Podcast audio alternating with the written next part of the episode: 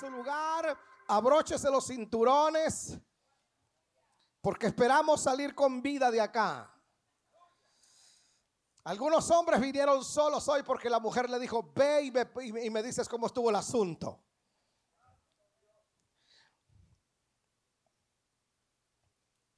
Aleluya. Muy bien, primero de Samuel capítulo 25.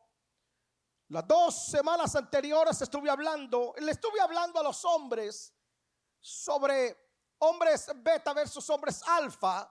Y hoy quiero hablar sobre los tipos de mujeres. Tipos de mujeres. ¿Por qué razón quiero, quise tomar estas tres semanas, o con la ayuda del Señor, la otra si es posible, vemos cómo salimos hoy, si salimos con vida. ¿Por qué razón? Porque yo creo que es el rol de la iglesia levantar al hombre y levantar a la mujer y que entendamos cuál es nuestra posición en, en el hogar. Porque nuestra siguiente generación, nosotros somos los responsables de dejarles un buen modelo a seguir, tanto de, de hombres como de mujeres, sobre todo cuando se habla de gente que es temerosa de Dios. Creo que la iglesia es la responsable de hacer ese trabajo. Porque hay otros grupos que se encargan de distorsionar y de despirtuar al hombre y de despirtuar a la mujer. Y es sumamente importante que nosotros se nos quede muy bien, muy bien qué es lo que somos.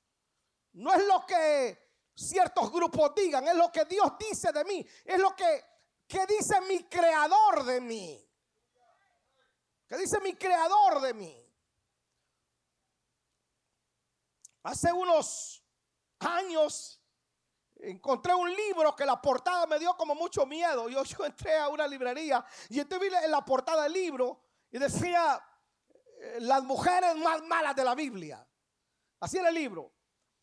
Y entonces dije, no, ni para qué rayos lo compro. Quien quita lo lee mi mujer y Dios guarde. No me inspiró compartirlo. No me inspiró leerlo, comprarlo. Sin embargo, la Biblia está llena de mujeres que su historia es de mucha inspiración. Esther, Rahab, Débora, Ana. Hay libros, cientos de cientos de libros escritos sobre las hazañas y la vida de estas mujeres. Miles y millones de sermones se han predicado de estas mujeres, pero hay en la Biblia mujeres que no son muy renombradas, pero que su vida es una vida muy ejemplar. Es una vida muy inspiradora. Y una de ellas es Abigail y la encontramos en estos versos, del verso 1 en adelante. De 1 Samuel 25 dice, murió Samuel y se juntó todo Israel y lo lloraron y lo sepultaron en su casa en Rama. Y se levantó David y se fue al desierto de Param. Y en Mahón había un hombre que tenía su hacienda en Carmel, el cual era muy rico y tenía tres mil ovejas y mil cabras. Y aconteció que estaba esquilando sus ovejas en Carmel. Y aquel varón se llamaba Nabal. Y su mujer Abigail era aquella mujer, ¿cómo era Abigail? De buen entendimiento y de hermosa apariencia. Pero el hombre era duro y de malas obras. Y era el linaje de Caleb. El hombre era duro, duro. O sea, cabezón, cabeza hueca. De hecho, el nombre Naval significa tonto, torpe, estúpido. Eso significa el nombre Naval. Así era el esposo de Abigail. Tenía plata el hombre, era rico. Pero sus actitudes literalmente dejaban mucho que desear. Y le cuento la historia de los versos que hemos leído los criados de este hombre habían salido y se juntaron con David y sus hombres que estaban en el desierto. Y David cuidó bien de los hombres de Nabal, de sus empleados y de su ganado. Y en cierta ocasión David le mandó a pedir a la ayuda. En el verso 9 del capítulo 25 dice, cuando llegaron los jóvenes enviados por David, dijeron a Nabal, David los envió a pedirle ayuda a Nabal. Le dijeron a Nabal, todas tus palabras le dijeron a Nabal todas estas palabras en nombre de David y callaron. Y Nabal respondió a los jóvenes enviados por David y dijo, ¿quién es David? ¿Y quién es el hijo de Isaí? Oígame, ¿cómo es que no iba a conocer quién era David? ¿Quién no conocía a David y a sus hombres? David le había mandado a pedir pan, le había mandado a pedir eh, víveres para él y sus hombres. Y el hombre mal agradecido responde así. Muchos siervos hay que huyen de sus señores. ¿He de tomar yo ahora mi pan, mi agua y la carne que he preparado para mis esquiladores y darla a hombres que no sé de dónde son? Y estas palabras enfurecen a David. Y David determina exterminar a Nabal y a toda su casa, porque David estaba molesto. Tú, David, dice estas palabras en el verso 21. Verso 21 dice, y David había dicho, ciertamente en vano he guardado todo lo que éste tiene en el desierto sin que nada le haya faltado de, de todo cuanto es suyo. Y él me ha vuelto mal por bien. Así haga Dios a los enemigos de David y aún le añada que de aquí a mañana, de aquí a mañana, todo lo que fuera suyo no he de dejar con vida varón. O sea, hermano, la cosa se puso difícil. Porque David donde decía, este se muere, se muere. Y David estaba molesto y David dijo, mañana se muere Naval y, todos, y toda su casa. Que se portó mal. Dime si no era tonto Naval que se puso a pelear con un hombre valiente y guerrero como lo era David y sus hombres. Despreciando a este hombre. Era, era, era torpe. Ahora, él era torpe, pero su mujer era extraordinariamente inteligente. Mm, Dios mío. Él era torpe, pero la mujer era extremadamente inteligente.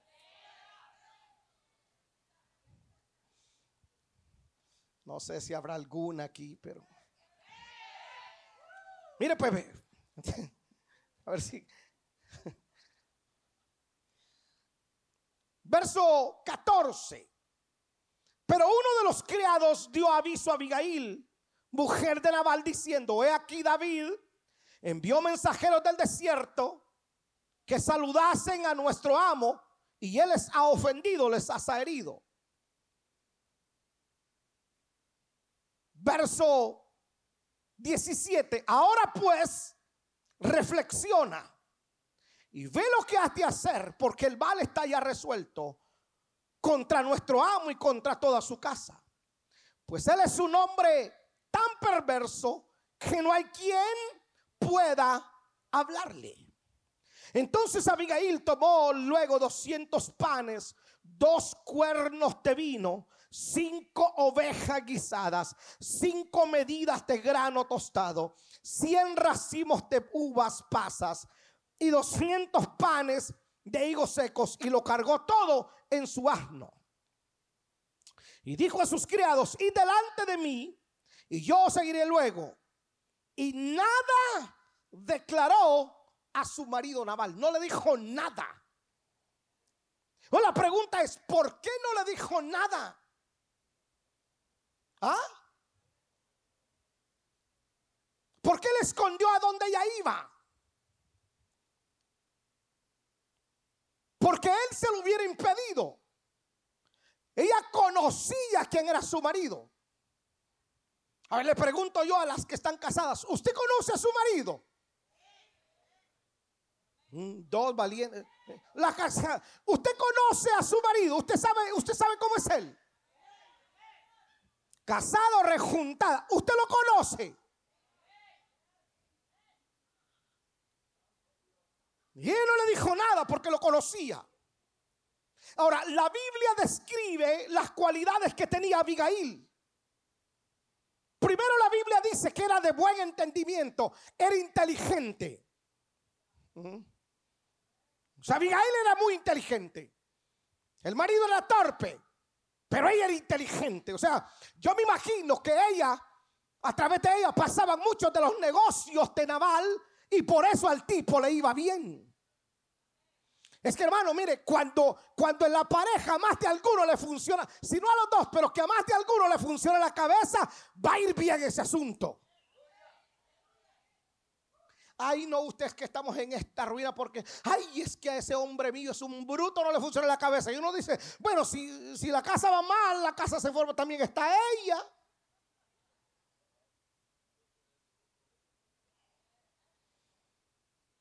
Hay, personas que, mire, cuando usted ve la pareja y uno dice, uy, Dios de la gloria, se juntó el hambre con la necesidad.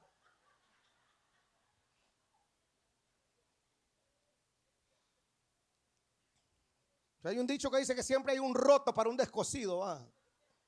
Abigail era de buen entendimiento, era inteligente la mujer. Segundo, la Biblia describe que Abigail era una mujer equilibrada. ¿Ah? Abigail era una mujer equilibrada, sabía tomar decisiones. Ella sabía cuándo tomar decisiones y cómo tomarlas. Note bien que ella dijo, ah, bueno, aquí el asunto ya está declarado. Hay guerra, nos, van a, matar mañana. Alguien tiene que aquí hacer las cosas bien. Fue, se metió a la cocina y, hizo todo y lo llevó a David. O sea, eso es tomar decisiones. Eso es tener equilibrio cuando uno piensa. Una buena mujer sabe tomar decisiones, sabe cuándo hablar y cuándo no hablar. Cómo actuar y cómo no actuar. Equilibrada. Tercero, era discreta. No le dijo nada al marido, era discreta. Mantenía su boquita cerrada y sabía que le convenía a todos. Cuarto, era una intercesora. Fue intercedió frente a David. En el verso 23, mire lo que ella dice. Y cuando Abigail vio a David, se bajó prontamente del asno y postrándose sobre su rostro delante de David, se inclinó a tierra y se echó a sus pies y dijo, Señor mío, sobre mí sea el pecado, mas te ruego que permitas que tu sierva hable a tus oídos. Escucha las palabras de tu sierva. ¿Qué le parece a esta mujer?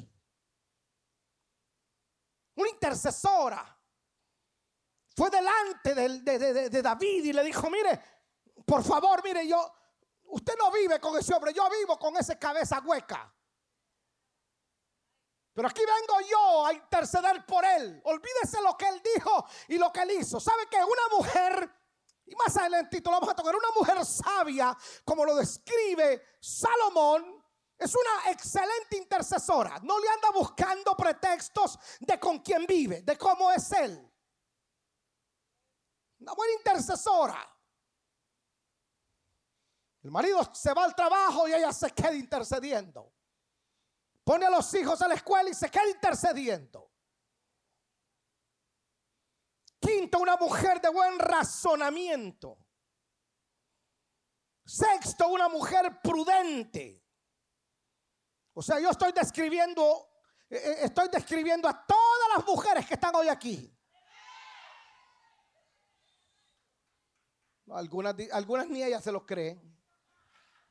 Estoy describiendo, estoy, estoy hablando proféticamente, por fe, llamando las cosas que no son como si fueran. Pues aquí, aquí estoy describiéndola a usted yo.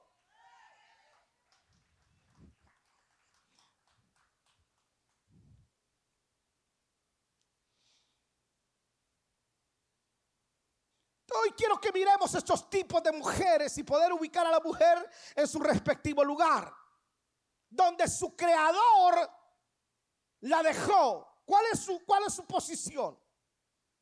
Esto es lo que la Biblia dice a la mujer, de lo, lo que la Biblia dice de lo que usted es. Primero, la Biblia la describe a usted o dice que usted como mujer es ayuda idónea, no es estorbo, es ayuda. Segundo, la Biblia dice que usted es corona del marido. ¿Dónde se pone la corona? ¿En la cabeza o en el cuello? Ah, perfecto, donde todos la miren, va. En la cabeza, no es el, usted no es el cuello, usted es la corona. De hecho, hay un pasaje que dice que usted es la gloria, la mujer es la gloria del hombre. Luego la Biblia dice que usted es mujer virtuosa coheredera, dice la escritura, madre de multitudes. Mire todo lo que la Biblia dice que usted es. La Biblia empodera a la mujer para que cumpla con sus funciones como madre, como esposa, como hija. La Biblia sí te empodera y te dice cuál es tu posición y cuál es tu rol. O sea, no es cuestión que te sientas menos, o sea, tú no eres menos que el hombre. Para Dios tú eres igual. Solo los roles son los que cambian. Sea, las funciones son los que cambian. ¿Saben que estos grupos feministas tratan de, decirle, de desvirtuar a la mujer? No te empoderan, sino que te desvirtúan. Dice, eh, estamos peleando por los derechos de igualdad de la mujer. Y ese lenguaje inclusivo me tiene hasta el copete, hasta el gorro me tiene. No, utilicemos la E en lugar de la O. Ya no es nosotros, es nosotros.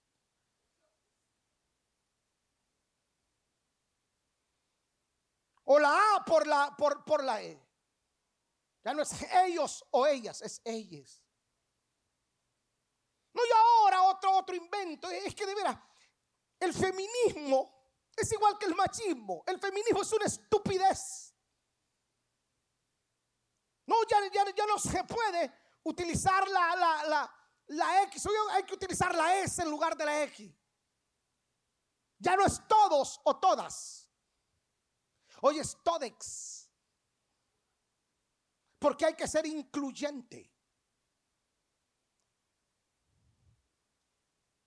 Igualdad. Yo, veo igualdad, hay mujeres presidentes y hombres presidentes. Hay mujeres doctoras y hombres doctores. Hay mujeres que son pilotos de avión y hay hombres que son pilotos también. Si hay igualdad. ¿De qué tipo de mujeres yo encuentro? ¿Está listo? Esto que le voy a compartir, esto no es por usted. Pero a usted se lo voy a predicar. Para que usted lleve el chisme. El primer tipo de mujer que yo encuentro es la mujer impulsiva. La mujer impulsiva es toda aquella mujer que no domina sus impulsos, que se deja arrastrar por su mal genio, por sus enojos. Es la mujer que cuando se enoja no se controla y toma decisiones alocadas. Muy impulsiva. Una mujer impulsiva es impulsiva por algunas razones, porque fue abandonado por sus padres o por sus antiguas parejas. Si, tuvo alguna pareja, estuvo casada antes y, y la dañó, entonces la, la siguiente pareja viene a convertirse en una víctima de ella, de sus impulsos. No todas. No se generaliza. Pero esta es la mujer impulsiva. O también porque sufrió algún abuso en su infancia. Pero esos impulsos los utiliza para controlar a las personas que le rodean. Entonces una mujer impulsiva es aquella que no controla sus acciones. Es de mecha corta. Revienta con nada. No le puede decir nada el hijo o el esposo o los que le rodean. Usted no le puede decir, no le puede llamar la atención a una mujer impulsiva porque se le arma la tercera guerra mundial. El hombre suspira y ella pega el grito y el hombre dice, ¿qué dije?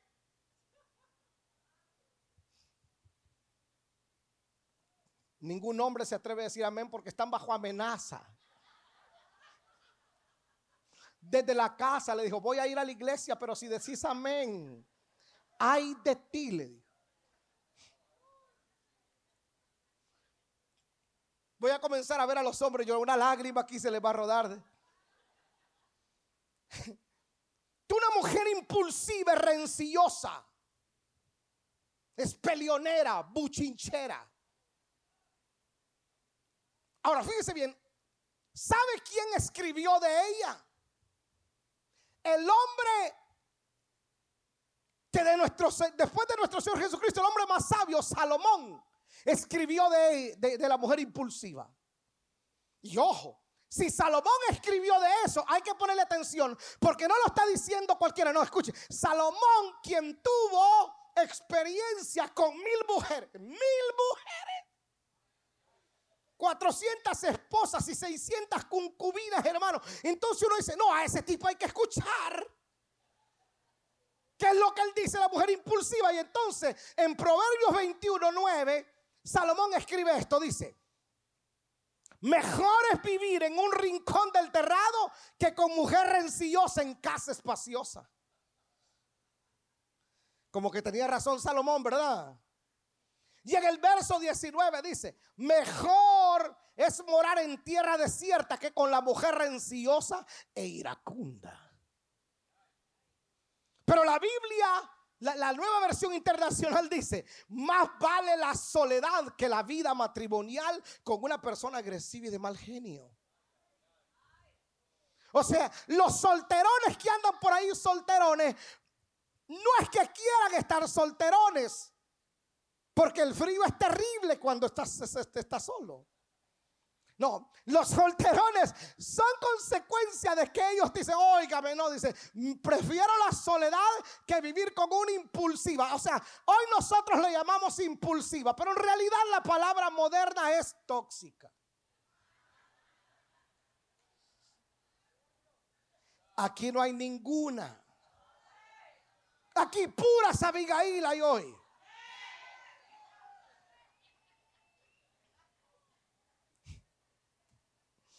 Más de alguna se va a levantar y decir, quiero ir al baño y no va a volver. O sea que Salomón está diciendo, ¿de qué sirve un palacio si no se vive en paz? ¿De qué sirve tener una casa con todas las comodidades si no se puede disfrutar el hogar en paz?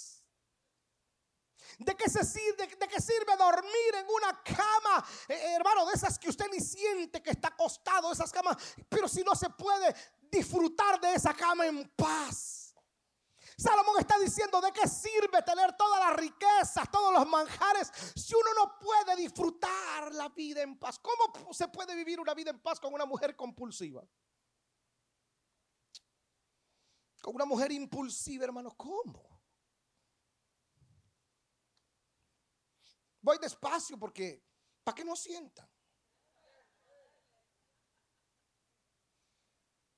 ¿Cómo era Abigail? Equilibrada. Ella razonaba.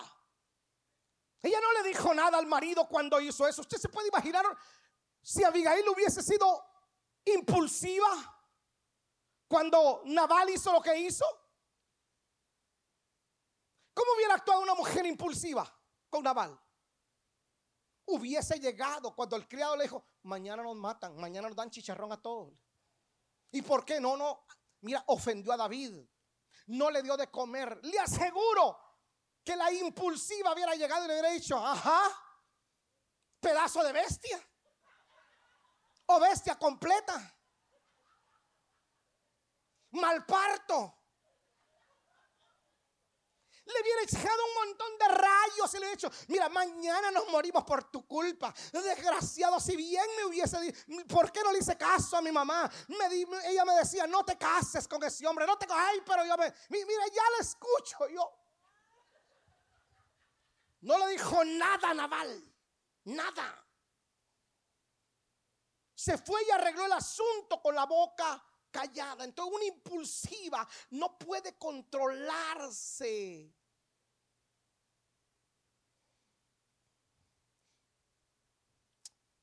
Hermano, voltee a ver a su esposa y dígale, no es contigo este asunto, mi amor, dígale. Pero algunas veces sos como lo que el pastor está diciendo, dígale. Tercer tipo de mujer, segundo tipo de mujer, no tercer, segundo tipo de mujer, es la mujer dependiente. La mujer dependiente, este tipo de mujer es la que depende casi siempre de su esposo o de alguien más ya sea para que la lleve a la tienda o hacer cosas simples en la casa. Ahora, el problema de la mujer dependiente es de que se molesta, se molesta con los demás cuando no le dedican el tiempo para llevarla a hacer sus cosas.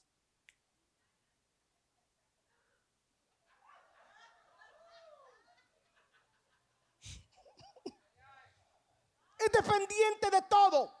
Este tipo de mujeres son indecisas, inseguras, no saben tomar riesgos, es incapaz, fíjense, es incapaz de tomar un Uber, un bus, un taxi para ir a comprar, para ir a hacer sus propias cosas. Todo depende, absolutamente todo de lo que diga el hombre, es dependiente. El hombre está en la escalera, en la escalera de 40, pintando ahí arriba la cornisa de una casa y comienza el teléfono a sonar. Y el hombre tiene una mano en la escalera y la otra en la brocha.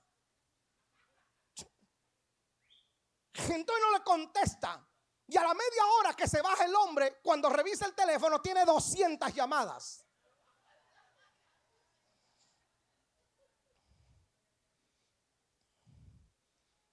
Y contesta, él piensa, Dios mío, una emergencia. Pasó algo con los nenes, se quemó la casa, eh, algo le pasó a ella y el tipo agarra el teléfono y le llama y la mujer inmediatamente le responde, le dice, ¿por qué no me contestabas? Bien se puede morir uno, pero nadie le responde ahí. Entonces le dice, ah, mi amor, ¿qué querías?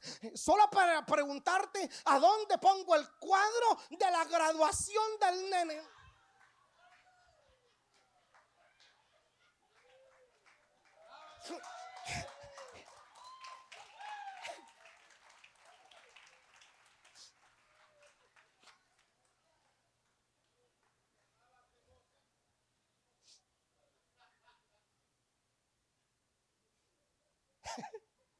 Porque es dependiente. Todo el tiempo ha dependido de, las, de la decisión de un hombre. O sea, ¿por qué ella es dependiente? Porque en su casa fue, vio, esos fueron los patrones que vio todas las decisiones, absolutamente todas, todas, todas, todas, giraban alrededor de papá. Ella no es capaz de sorprender al marido con algo nuevo, que el marido llegue a la casa y vea la sala pintada. Y el marido le dice, wow, ¿quién pintó la casa? Yo, no, no, no. Y cuando, cuando él entre, que él mire ese color eh, eh, eh, mostaza entre azul cielo, amarillo y turquesa. No, yo no tomo esa decisión. Para que el hombre le diga, mi amor, que tú pintaste, sí, ay, qué bello. Él está diciendo, ay, qué bello te quedó, pero por dentro está diciendo, a la primera que tenga, quito esta porquería que hizo, pero más vale que no le diga porque me mata. Porque es dependiente.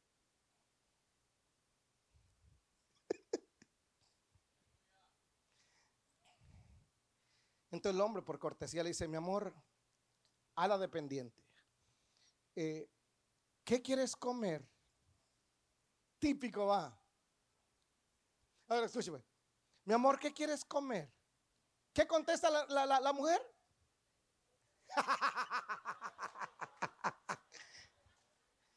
Escuche. Ay, no sé, a donde tú quieras. Ok. Ese a donde tú quieras es pleito seguro. Llegas al restaurante que que el varón dijo, ok, perfecto, ya al restaurante y ella está. ¿Qué pasa? ¿Qué sucede? Ay, no, no veo nada, ni ningún plato que me guste. Ay, no, es que esta comida me va a hacer daño. Y entonces el hombre dice, pero si te dije, ¿a dónde? Pero como no tomas decisiones, es decirle, mira, ¿sabes qué? Quiero ir a McDonald's, quiero ir a Burger King. No, no, no, no, no, pero como es dependiente. Usted me dice si sigo o paro. Porque esto se va a poner sangriento. ¿Cuál es el objetivo de esto? El objetivo de esto es de desmascarar las obras perversas del maligno para que la mujer entienda cuál es el rol de ella. Usted no es competencia de su marido, usted es la ayuda. Usted es la que le suma. Amo. Tercer tipo de mujer. Aquí no hay ninguna, pero lo tengo que decir porque es parte de la prédica. Es la mujer, sábelo todo. Todo lo sabe. Este tipo de mujer nunca se calla, nunca deja hablar. Nunca calla su opinión. Cuando su esposo está hablando u opinando algo, ella se atreve a contradecirlo y a opinar sobre la opinión de su marido. Este tipo de mujer es la que no piensa para hablar. escuche, usted pueda que sea más preparada que su marido y pueda que él lo que esté diciendo en ese momento sea una bobada, una locura, una torpeza. Pero no es el momento de que usted hable. No, no, es el momento de que usted mucho menos avergonzarlo delante de los amigos de él. Tranquila, muérdase la lengua, cállese. Eh, eh, usted puede estar pensando, y qué bruto, que lo que está diciendo es una salvajada. Tranquila, no lo avergüence, no lo abochorne. Espere que llegue a la casa. Y dígale allá tranquilo. Después de atenderlo bien mimarlo un poco. Dígale, mi amor, yo creo que usted lo que dijo estaba incorrecto. Pero la mujer, lo todo, interrumpe al marido. Por eso hay gente que se da cuenta de los problemas que los matrimonios tienen por este tipo. Hmm. Déjeme le pregunto algo. ¿Tu esposo trabaja? ¿Paga las cuentas? O sea, en otras palabras, está haciendo bien las cosas. Ay, pero es obligación. No, no, él sabe que es su obligación. Y lo hace. Y si usted, esto no solamente para las casadas, para las hijas, los hijos. Si usted mira que su papá se está esforzando por trabajar y por pagar las facturas, paga las facturas. Y a veces no se queda con ningún peso, se queda con su cartera vacía por tener a su familia bien. Entonces, si usted sabe que él está haciendo bien esas cosas, entonces dígaselo. Dígale, mi amor, muchas gracias, papá. Gracias por el esfuerzo que haces. Si tu esposo está haciendo bien las cosas, entonces dígaselo.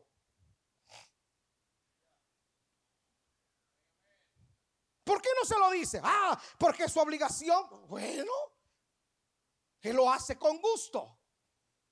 Aláguelo, hágalo sentir bien. Consiéntalo. Él está haciendo bien su trabajo.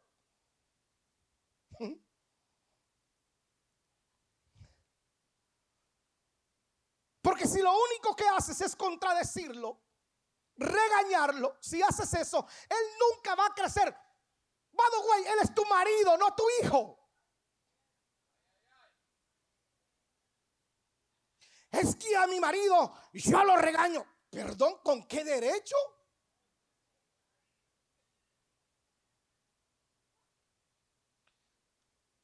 Yo sé que como eso se va a las redes, pastor machista. Yo no soy machista. Pero regañarlo. Usted ya se dio cuenta que está casada. ¿Por qué cree usted que las mujeres, cómo normalmente le dicen las mujeres al esposo? Papi. ¿eh? No, no es su papá, es su marido.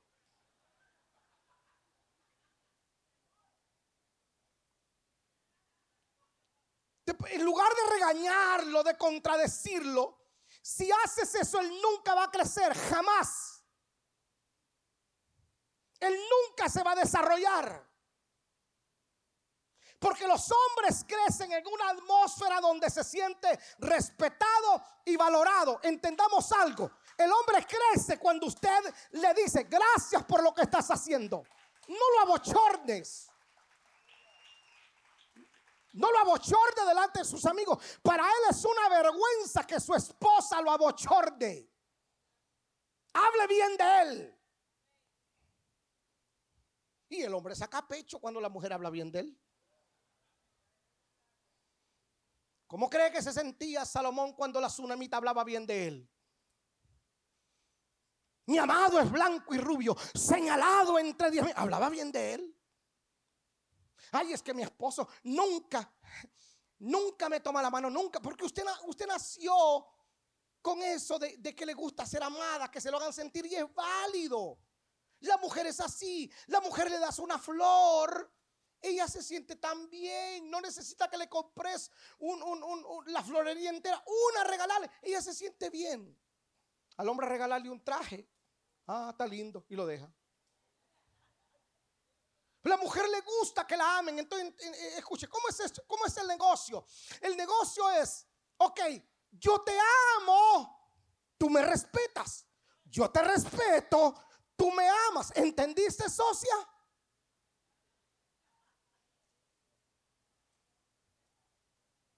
¿Quieres que tu marido crezca? Entonces levántalo.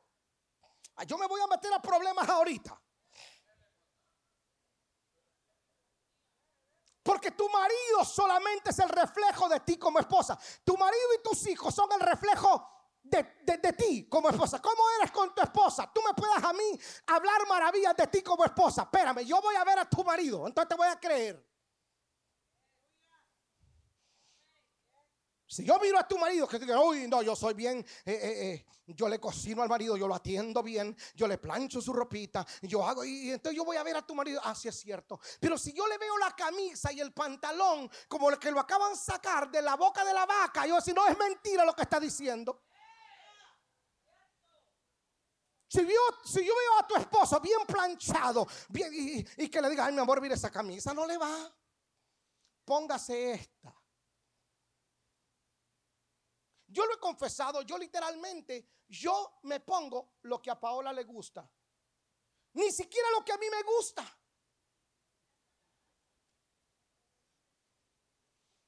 Yo agarro una camisa y digo, ah, mire. Entonces llega ella y dice, no, no, esa no va. Y me la cambia. Y los zapatos, eso no va. Y los calcetines. Entonces Paola me pone en la cama, desde la ropa interior, calcetines, zapatos, faja, pantalón, camisa. Literal, delante del Espíritu me lo pone todo. Yo me pongo lo que a ella le gusta. Entonces escuche, yo miro a su marido que anda como que es caja fuerte, que ni él sabe la combinación. No me diga cuán buena esposa es usted. Él refleja lo que usted es.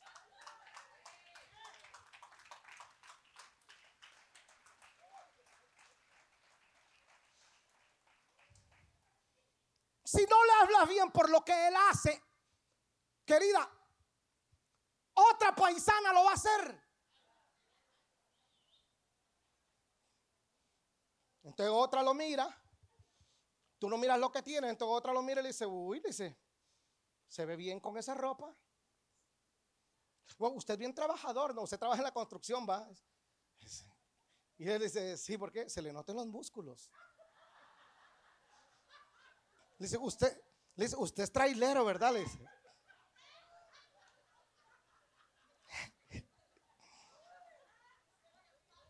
Entonces usted no le dice cosas al marido.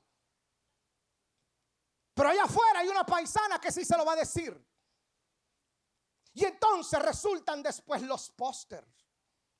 Facebook hablando de los problemas que hay en casa. De hecho, no le, no le eche culpa a nadie de los chismes. Desde que se inventó Facebook, los chismosos son innecesarios. Entonces echándole culpa a todo mundo. Y ojo a esto, lo dijo Salomón, dijo esto. La mujer sabia ¿ah? edifica más la necia con sus, con sus. Ah, perfecto. No necesitó las manos de la vecina. Ni de la compañera de trabajo del marido. No, las propias manos de ella destruyeron, la propia boca, las propias manos de ella destruyeron al buen hombre que tenía. Hay mujeres que han tenido un buen hombre al lado, pero ser impulsiva, imprudente, controladora, manipuladora. No le estoy hablando a usted, le estoy hablando a la que no vino.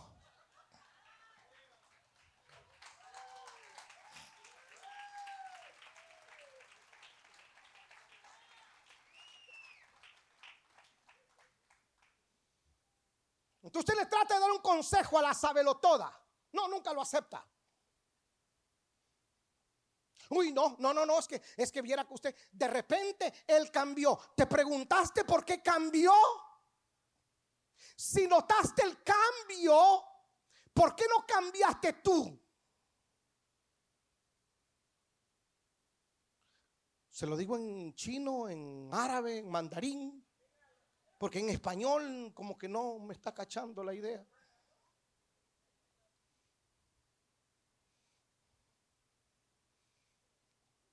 Te lo contradices. Lo rebajas.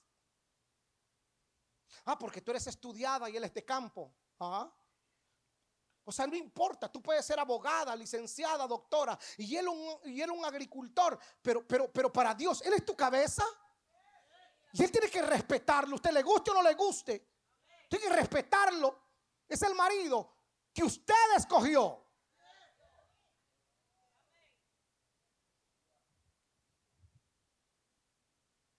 y los solteros como que están diciendo, ay Dios.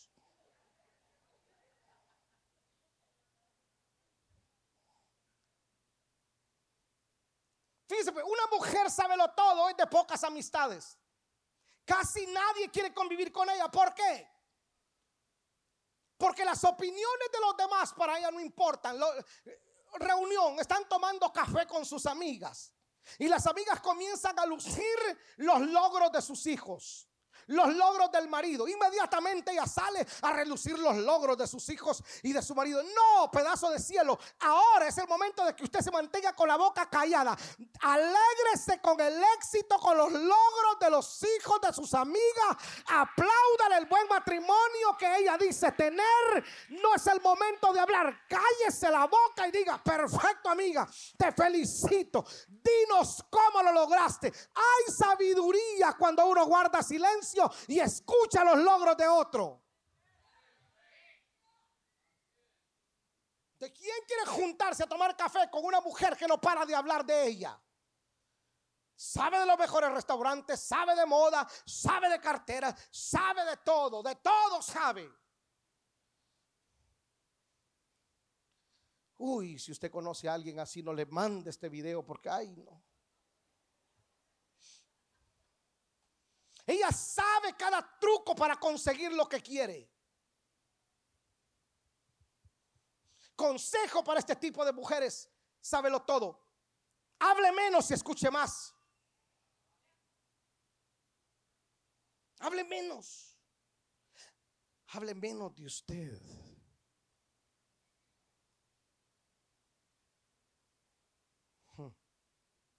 Cuando Abigail regresó, dice el verso 36, a su casa, encontró a Naval muy contento. Otra versión está, dice, lo encontró borracho, completamente borracho. Por eso no le contó hasta el día siguiente. Hasta el día siguiente le contó a Naval que se iba a morir.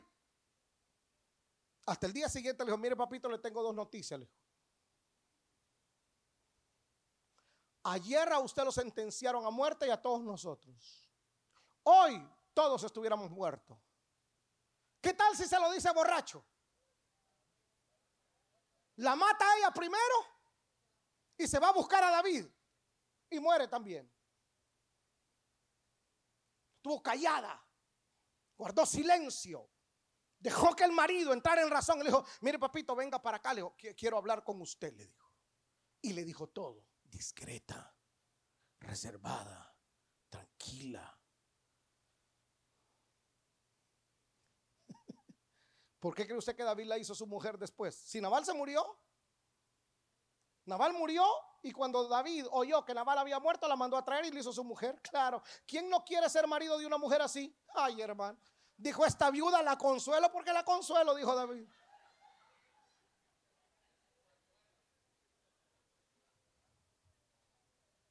Pero si hubiera sido, si hubiera sido manipuladora, controladora, sábelo todo, impulsiva y en viuda, David dice,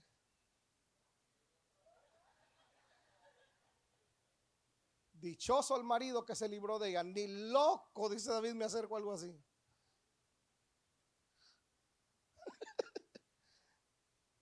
Cuarto tipo de mujer. ¿Me da unos minutos más?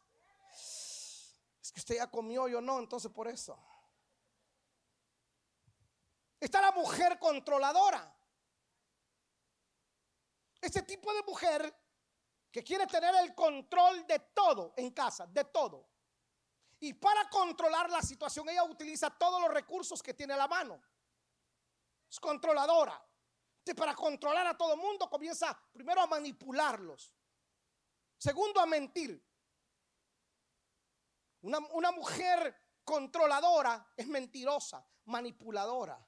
Inventa enfermedades que no existen. Nadie me pone atención. Yo me puedo morir de esta enfermedad que tengo y nadie se preocupa. Y entonces le dicen todos, ¿y qué tenés? Escuches, ay, ni yo sé, claro que no sabe. Porque es falso. Porque lo que quiere es tener el control porque quiere que le tenga lástima. Porque quiere tener a todo mundo ahí pendiente de ella. Los demás no existen, existe ella. Es controladora.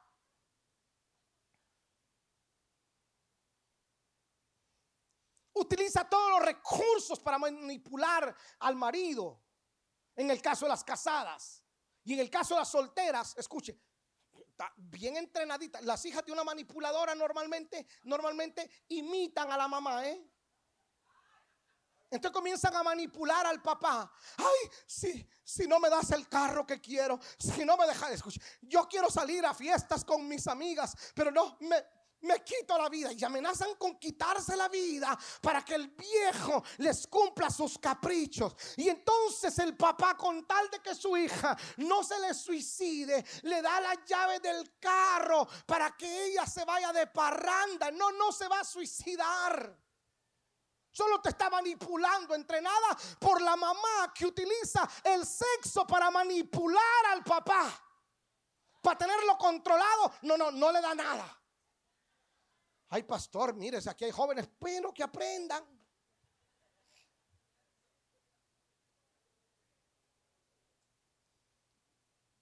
Toda mujer que es manipuladora, mentirosa, tiene una influencia jezabélica. Usted no puede manipular para que su esposo le cumpla los caprichos, manipularlo con la cama, manipularlo con el, con el Eso es diabólico. Yo entonces los hombres, lo, enseñé hace tiempo, los hombres que son débiles, que no tienen identidad de varón, se dejan dominar, no ponen orden en la casa y dicen, no, momento, usted no me va a venir a manipular a mí con sexo, usted me cumple porque me cumple. Usted es mía, Dios me la dio, la ley me la aprobó. Sin violentarla, sin violarla. Ustedes, mira mi amor, si usted no lo hace, mire mi amor, esto dice la palabra. Si usted no lo hace, usted está en desobediencia a la palabra, no a mí. ¿Por qué cree usted que los hombres un pleito se salen, de la, se salen del cuarto y a los tres días regresan? ¿Ella sabe cómo hacerlo regresar?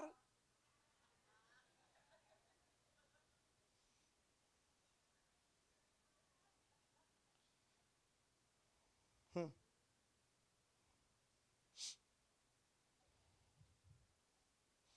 Porque una mujer, una mujer con toda, una mujer controladora es propensa para caer bajo la influencia del espíritu de Jezabel.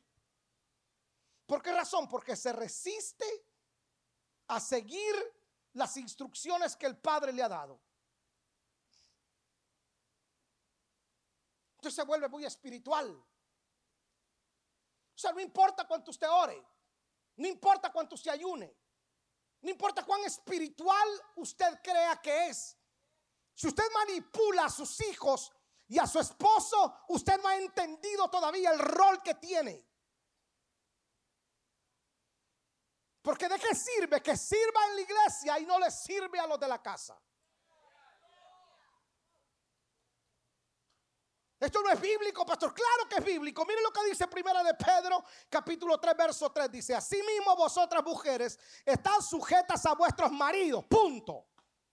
No, no, no. Ay, yo ya no estoy de acuerdo con esta iglesia, con ese pastor. Me voy. No, a mí no me eche rayo. Allí dígale a Pedro cuando llegue al cielo. Mira, Pedrito, ven para acá. Vamos a platicar, Pedrito. A mí mi pastor me dijo, aquí está, mire. Primera Pedro 3.3. Asimismo vosotras mujeres están sujetas a vuestros maridos para que también los que no creen a la palabra sean ganados sin palabra. ¿Por la qué? Por la conducta de sus esposas. considerando, vuelve a decirle, vuestra conducta casta y respetuosa. Todo hombre que se siente controlado, asfixiado, tarde que temprano, tarde que temprano determina irse. Usted comienza a culpar a todo mundo. Todo mundo es culpable, menos ella.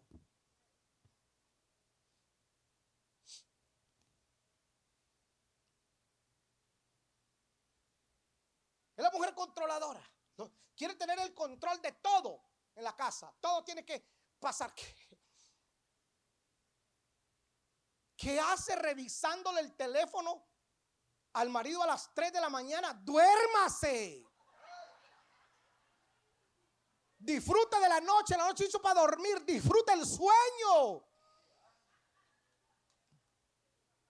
Es que quiero ver quién le escribe. ¿Para qué? Para mortificarte. Si el día que el marido quiere engañar, él, mire, el día que un hombre quiere engañar a una mujer, puedes tener el teléfono en la mano. Él sabe cómo hacer. El que es sinvergüenza y es truquero lo hace. El que pierde el temor a Dios, mire, el que no ama a Dios, mucho menos te va a amar a ti. Usted no te despegue. Quiero ver con quién textea. ¿Para qué?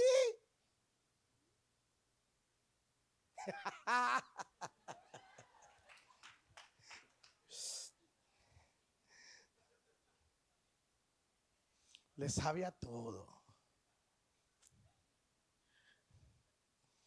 Usted comienza a culpar a todo mundo. Ay, se fue con ella porque, sí, pues, como ella le da lo que yo no le doy. Exacto, por fin dijiste algo cruento.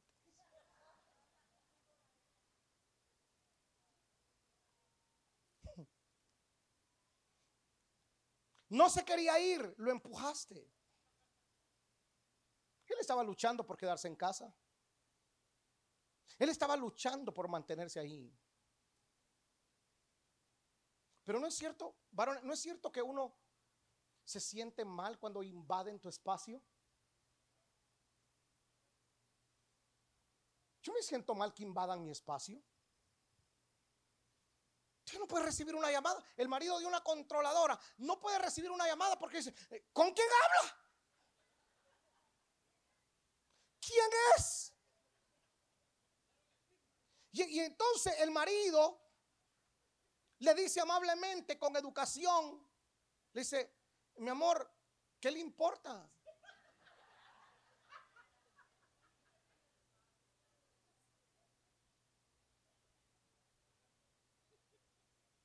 ¿Por qué quieres saber con quién habla?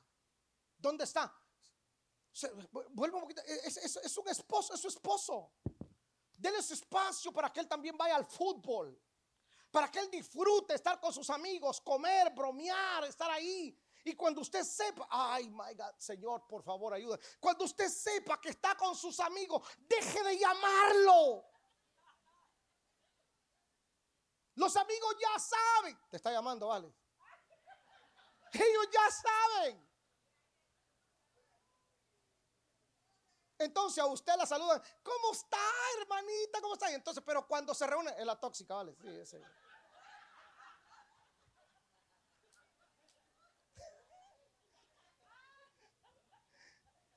Los hombres no dicen ni amén porque salen muy... O sea, todo hombre que diga amén, dese por muerto.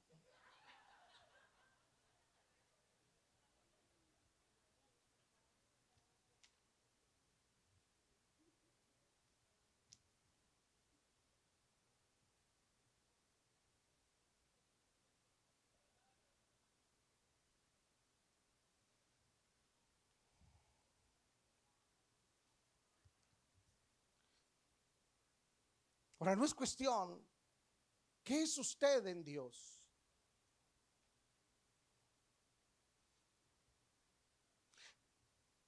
Usted es una mujer de Dios. Y toda mujer de Dios sabe oír al Espíritu Santo para saber. Él le va a decir, Él lo va, la va a guiar a toda justicia, le va a decir cómo debe de comportarse y cómo debe tratar al hombre que tiene, a los hijos que tiene. Es dominante, no, no, una mujer de Dios tiene los frutos del Espíritu en ella. No, no se siente víctima del hombre. Ella, sabe que es ayuda.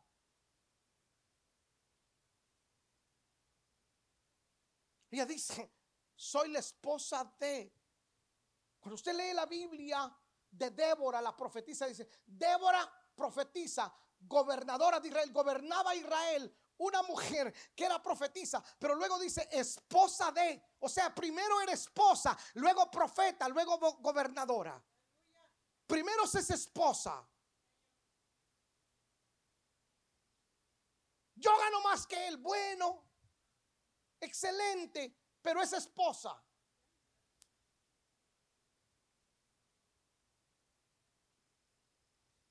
¿Quién dice? La Biblia.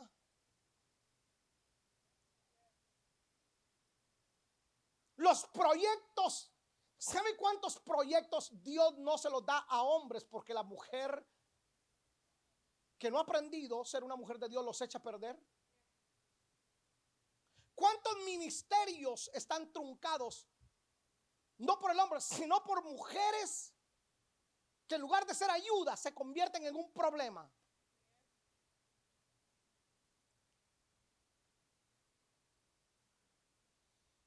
Usted se puede imaginar, mire, en la Biblia, le voy a preguntar a los que más saben de Biblia, dígame el nombre de la mujer de Noé. Dígame el nombre. A ver, ¿quién me puede decir el nombre de la mujer de Noé?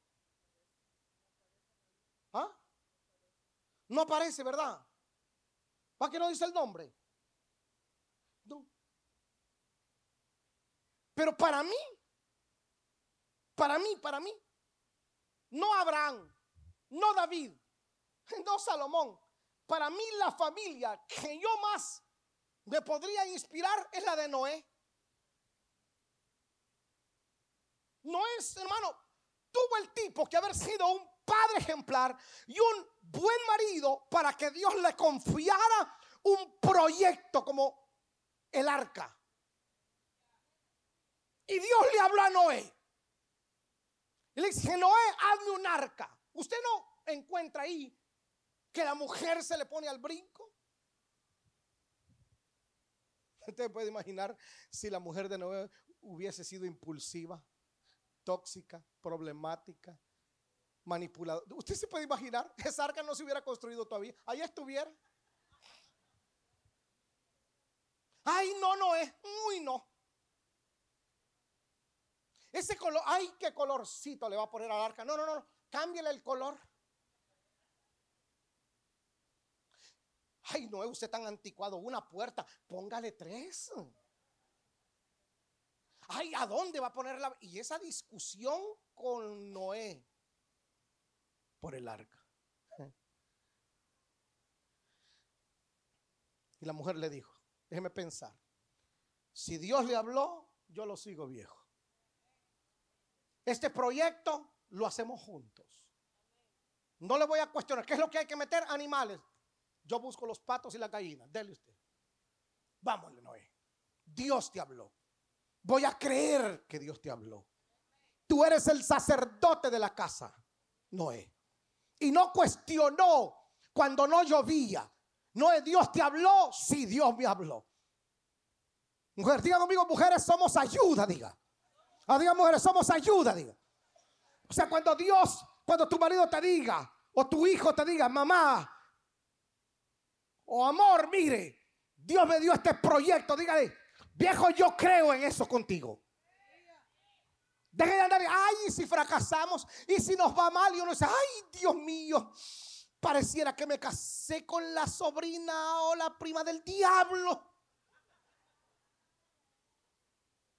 Dios te habló, vámonos, metámosle mano. Levantemos esta empresa, levantemos este negocio, levantemos este ministerio. Dios te habló. Y las amigas te puedan decir mil cosas. No, sé como la mujer de Noé. Vámonos para adelante. Creyó en él. Entonces la escritura dice, y se salvó Noé y su familia. Y su familia. Los hijos de Noé lo apoyaron y sus nueras también. ¿Cómo sería esa suegra que sus nueras se unieron al proyecto?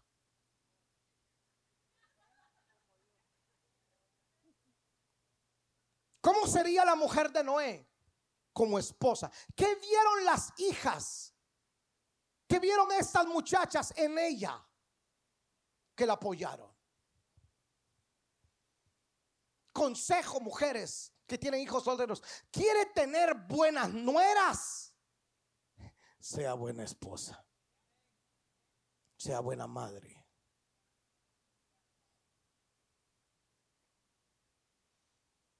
Usted es una mujer de Dios. No es una mujer ni impulsiva, ni controladora. No, usted es una mujer de Dios por sobre todas las cosas. Usted es una mujer de Dios que oye a Dios. Y el Espíritu Santo le va a decir a usted cómo hacer las cosas. ¿Sabe? En la mañana eh, lo conté, pero es real. Una, una, mujer llega a la oficina del pastor y dice, pastor, me voy a divorciar. Le dice, ¿por qué, hermana? Ese marido que tengo no se convierte, es un burro, es un hijo del diablo. Y entonces la forma de invitarlo a la iglesia era, vamos al servicio. Y él decía, ¿y por qué? No, yo voy a salir. Te vas a ir al infierno. Tú y todos tus amigos te vas a ir al infierno. Y decía, ah, bueno. Y se iba. Y entonces el, el pastor le dice, ah, le dice, ¿Y por qué no lo trata diferente? ¿Cómo así? El día de mañana que hay servicio, usted dígale a él, mi amor, te dejé una jarra de limonada fría. Te hice la comida que tanto te gusta. Y, mi amor, ahí te dejé la ropa lista en la cama por si quieres salir con tus amigos. Mientras tú te vas con tus amigos, yo voy a ir a la iglesia. Nos vemos a la hora que tú quieras. Y ella se le queda viendo al pastor. ¿Usted está loco? No, hágalo, le dijo. Efectivamente llega el marido del trabajo y le dice, mi amor, yo me voy a ir a la iglesia. Pero ahí te dejé una jarra de limonada fría y la comida que tanto te gusta. Ay, mi amor, no te preocupes. Ahí te dejé la ropa ya planchadita, todo, para que te vayas con tus amigos si gustas. Nos vemos cuando tú quieras. claro, el hermano iba por dentro echando rayos y centellas, pero en obediencia al pastor hizo Cuando el marido escucha eso, el marido se quedó así.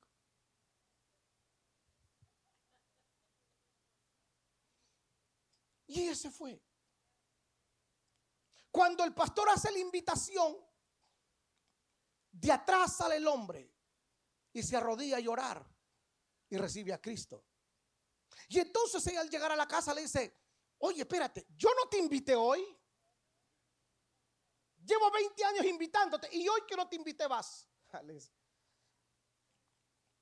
Si me hubieses tratado hace 20 años como me trataste hoy, yo creo que hasta pastor fuera. Le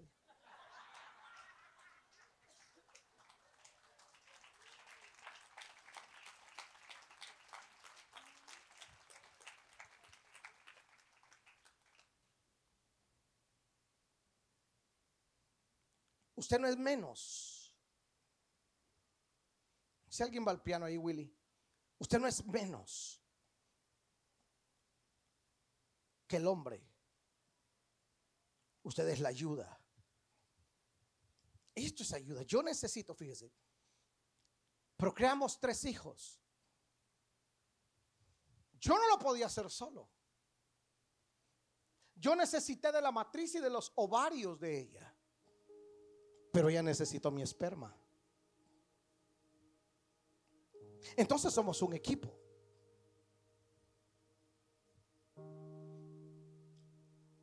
Entonces ella no es menos. Algún machista dijo detrás de un hombre. Y no es detrás, es al lado. ¿Yo para qué la necesito ahí atrás? Si no es mi guarura. Es mi intercesora. Es mi ayuda. Entonces, dice la escritura, y caminó Dios con Noé. Y detrás de Noé, Luis ponte con su celia. Carlos, con Griselda póngase detrás de ellos. Santos con Lorena, póngase detrás de ellos, mi hijo. Escuche esto. No es competencia. Son diseños correctos. Porque los hijos solamente emulan, imitan lo que ven en nosotros. ¿Quieres que ellas te imiten? Entonces no hagas nada que se salga de la palabra.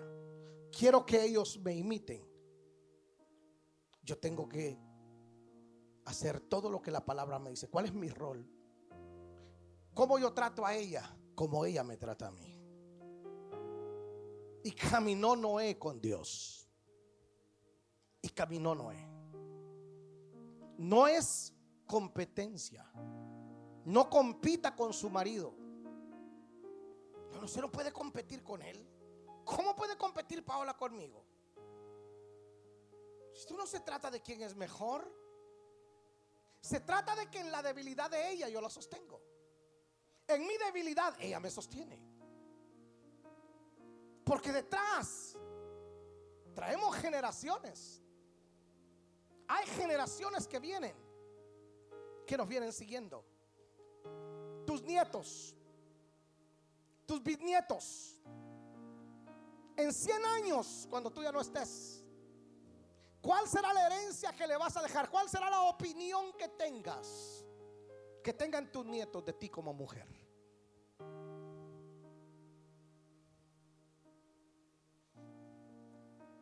¿Saben que a veces con mi familia recordamos siempre cómo fue mi mamá?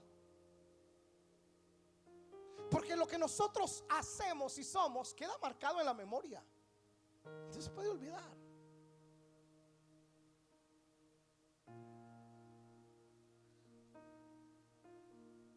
Porque todo se hereda. Carácter se hereda. Comportamientos, conductas se hereda. Así como se hereda, se heredan los rasgos físicos, también se heredan. Mi mamá era controladora, por eso yo soy así. No, rompe con ello. Yo oí cómo mi mamá trataba a mi papá. No, pero entonces no lo trate así usted. No repita la historia. No me haga caso a mí. Pregúntele a la palabra. Váyase a su lugar secreto y pregúntele al Espíritu Santo. Y dígale al Espíritu Santo. ¿Cómo tengo que ser yo? Dígale. Espíritu Santo, ¿cómo, cómo, cómo quieres que yo sea como esposa y como madre? Y Él le va a decir. No hay, no hay error en Él. Él nos va a guiar a toda justicia, a lo que es justo y a lo que es verdadero. Y el diluvio aparezca, mi familia se va a salvar porque lo vamos a hacer juntos. Y si viene una crisis, tranquilo, la vamos a superar y la vamos a superar juntos.